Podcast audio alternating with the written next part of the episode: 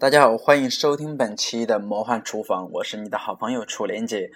那么今天的话，想跟大家聊一聊有关于爱情，有关于你是否还相信爱情的一个话题。有些人可能在面临了一次一次的感情的打击，面临了呃对方一次又一次对自己的一个欺骗之后，可能说我已经不再相信爱情了，我已经不再相信男人了。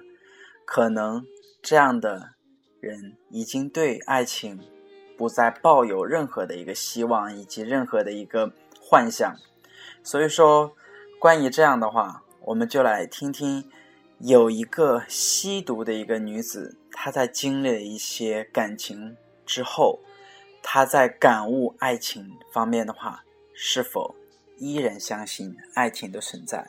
那我们就来听听这个女。人的一个讲述之后的话，我们来继续探讨有关于这样相信爱情的这样一个主题。二十岁的时候，我最喜欢看大街上结婚的花车，每次看到新娘子穿着漂亮的婚纱，我就特别特别的羡慕。我渴望着自己也能穿上婚纱，好好的风光一回。可就在我大学刚毕业的时候。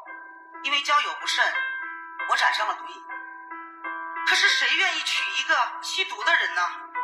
戒毒两年后，我认识了一个东北的小伙子。有一天下午，他带了一大包的红枣和核桃到戒毒所来看我，我感动了，我哭了。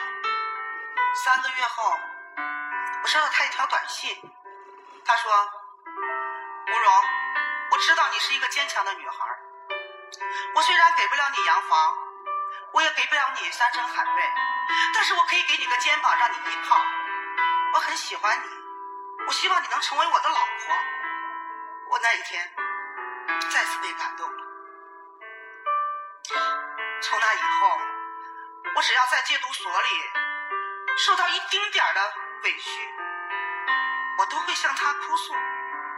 我们在戒毒所里举行了婚礼。终于穿上了婚纱，在那一天，我终于成了这个世界上最最漂亮的新娘。可是幸福的日子过了有半年，矛盾就出现了。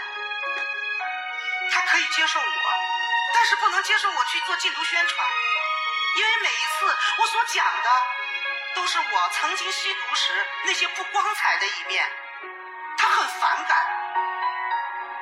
开始了争吵，不说话，分居，最后我们离婚。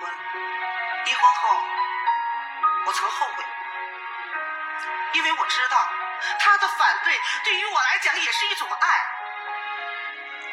可是我没有勇气向他低这个头，认这个错。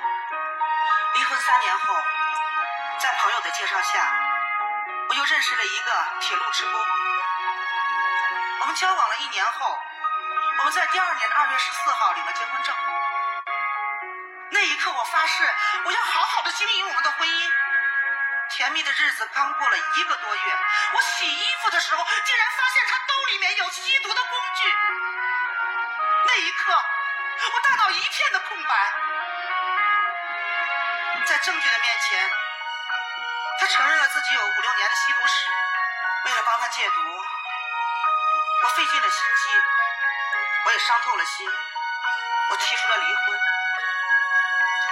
经过了两次的婚姻的失败，我静下心来，好好的反省了自己。我终于的明白，我憧憬的爱情没有错，我追求婚姻也没有错。我的错就在于我的选择和经营。虽然这只是我个人的故事。但是我们整个戒毒的人群中，都面临着爱情的困惑、婚姻的困惑。你们看到的是一个坚强的外表的我，可是你们不知道，我的内心依然的很脆弱。我渴望着被关怀，我也渴望着被呵护，我更渴望拥有一个自己的家。我还会选择婚姻。因为我相信爱情，我相信，总有那一个人，他会包容我的缺点，接纳我的过去，支持我的未来。那一个人一定会在我生命的路上等着。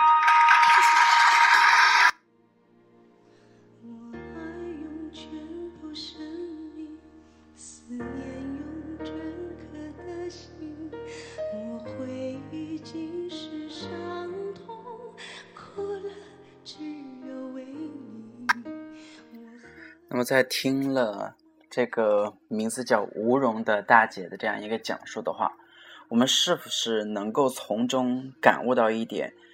即使人们在经历了多大的一个挫折，经历了多么大的一个打击之后，他依然相信爱情。我认为相信爱情是没有错的，但是在爱情的这样一个过程当中，如何的去经营和管理才是最重要的。人一定要摆正自己的心态，一定要有一颗包容以及尊重他人的一颗心。这样的话，这个爱情才会美好。这样的话，爱情才会长久。婚姻并不是说我们所谓的一个坟墓，相反，如果你经营的恰当、经营的合理的话，那婚姻就是一个甜蜜的花园，会让你感觉到生活是如此的美好，会让你感觉到生活是如此的美妙，让你尽享里面所带给你来的一些乐趣。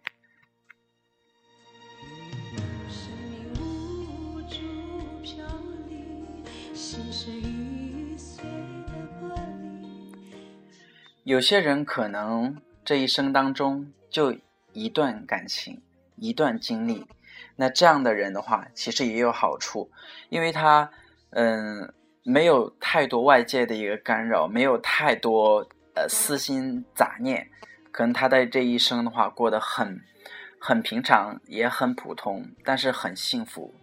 有些人的话就是喜欢喜欢一个人一段时间。过了一之后的话，又喜欢一个人一段时间，都会有一个厌倦期。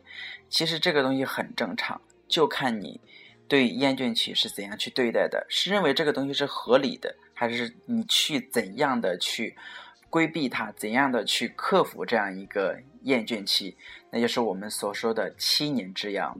可能现在来说的话，七年已经时间够长的了。可能现在有的人是一个月。有的人是一年，有的人甚至是只有几天的时间，他有可能就会把整个的婚姻毁掉。所以说，爱情是美好的，如何把握爱情，如何经营爱情，才是一门很值得我们去研究的一门学问。所以，我们无论遇到什么样的感情的挫折，无论遇到什么样的生活的打击的话，我们一定要坚信一个观念，那就是依然相信爱情。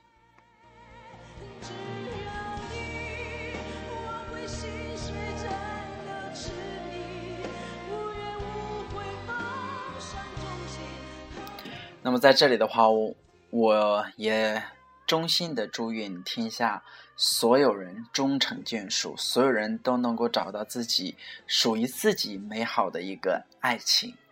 好，那么今天我们的节目就到这里，也希望大家能够拥有你自己美好的婚姻和爱情。我们下次节目再见。